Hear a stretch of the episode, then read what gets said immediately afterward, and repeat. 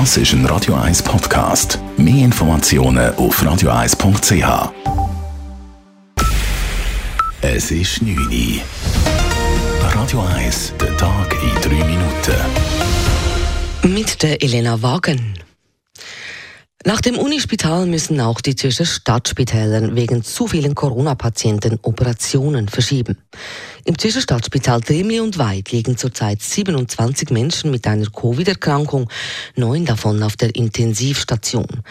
Das Spital muss deshalb einzelne reguläre Eingriffe absagen, weil die Intensivbetten fehlten. Gemäß Gesundheitsvorsteher Andreas Hauri sei ein Problem, dass Covid-Patienten sehr lange und sehr intensiv betreut werden müssten. Bei normalen Eingriffen, die man macht, ist es so, dass äh, Patientinnen und Patienten etwa zwei bis drei Tage auf der Intensivstation sind. Bei den Covid-Patientinnen ist es äh, zwei bis drei Wochen und durch das sind natürlich die Plätze relativ schnell besetzt. Die Hälfte der Corona-Intensivpatienten sind Reiserückkehrer, alle nicht geimpft. Auch junge Menschen ohne Vorerkrankung lägen in Intensivbetreuung. Und genau diese Spitalüberlastung hat den Kanton Zürich zum Handeln bewegt. Er hat heute Nachmittag die Bewilligung für das größte albanische Musikfestival Europas, dem Alba Festival auf dem Zürcher Harturm-Areal, wieder entzogen. Der Zürcher Regierungsrat hat entschieden, dass die Großveranstaltung am kommenden Woche aufgrund der Covid-Situation nicht stattfinden darf.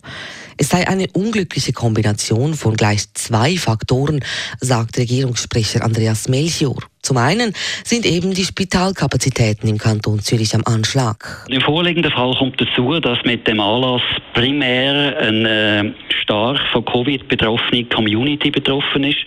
Auf den Intensivstationen haben wir überdurchschnittlich viele Betroffene, die einen Bezug zum Balkan haben.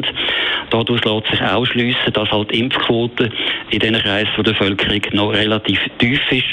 Zusammengefasst, man will das Risiko nicht eingehen. Aktuell werden sämtliche Großveranstaltungen nur unter Vorbehalt bewilligt und können widerrufen werden, wenn es die epidemiologische Lage nicht mehr erlaubt. Am Alba Festival wären rund 20.000 Fans der albanischen Musikkultur erwartet worden.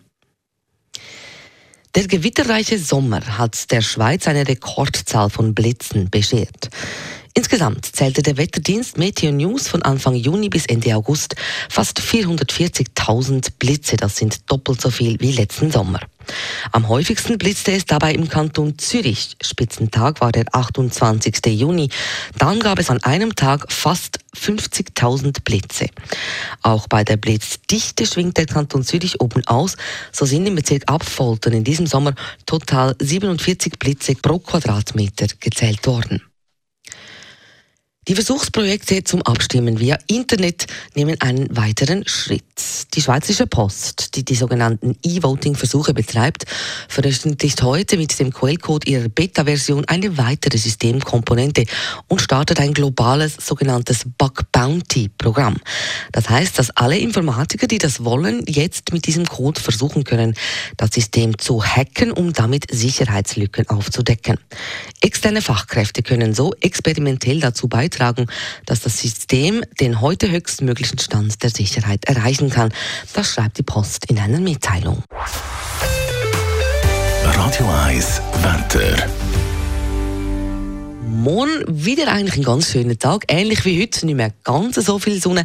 Es hat ein paar wenige Schleierwolken, aber doch ein recht schöner Tag. Und das bei 9 bis 11 Grad am Morgen und relativ kühl am Nachmittag dann aber 24 Grad. Das war der Tag in drei Minuten.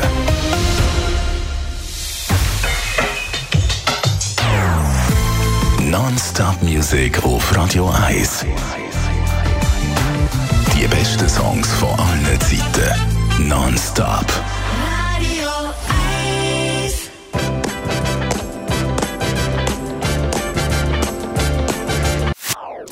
Das ist ein Radio 1 Podcast. Mehr Informationen auf radio1.ch.